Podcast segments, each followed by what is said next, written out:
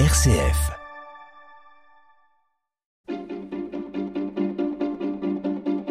L'agenda des régions, les idées sorties des radios RCF. Et comme tous les matins, trois destinations aujourd'hui, la Touraine, l'Hérault et la Drôme. Nous partons pour le pays des châteaux de Touraine, autour de la commune de Bléré, où est organisé un événement sur la rivière du Cher, demain, samedi 28 août. Nous en parlons avec Chadi Yaya. Bonjour Chadi. Bonjour et oui, ce festival fluvial s'appelle Jour de Cher. Initialement prévu en juillet, la cinquième édition a lieu fin août à cause d'une crue estivale. L'événement se déroule du matin au soir sur une vingtaine de kilomètres autour de Bléré et du château de Chenonceau. Le fil rouge, une sorte de carnaval aquatique, un défilé d'une vingtaine de radeaux décorés aux couleurs de différentes villes du territoire. Sur le parcours à chaque écluse, chaque pont, décoration et activité avec par exemple des spectacles de danse et de musique. Un côté artistique mais aussi sportif avec la possibilité de faire du canoë du kayak, du ski nautique. Et si vous avez le mal de mer, il vous reste les balades pédestres ou cyclistes le long du Cher et le survol en montgolfière. En soirée, rendez-vous au pont entre Bléré et la Croix en Touraine pour un marché gourmand, un feu d'artifice et de nombreuses surprises artistiques.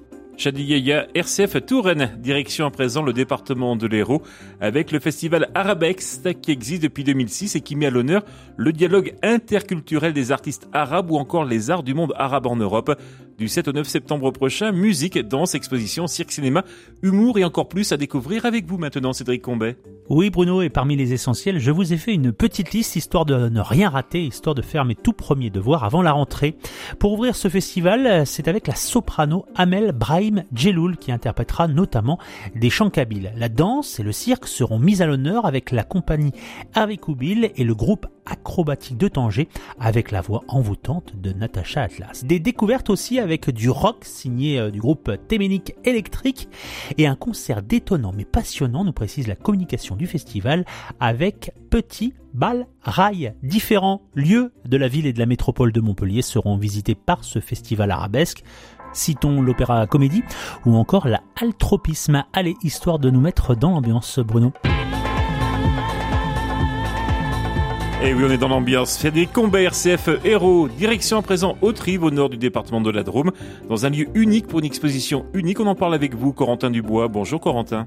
Bonjour, oui, entrer dans l'univers de deux hommes, deux hommes au grand rêve, deux hommes au grand cœur.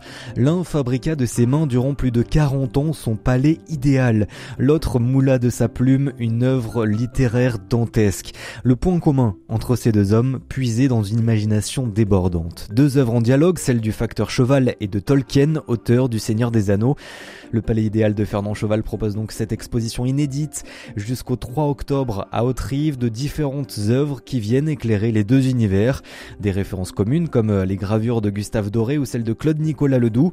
Plusieurs dessins aussi exposés de Joseph Cadier réalisés durant la construction du palais idéal démontrent aussi cette passion commune de créer des mondes d'heroic fantasy. Corentin Dubois, RCF Drôme pour l'agenda des régions.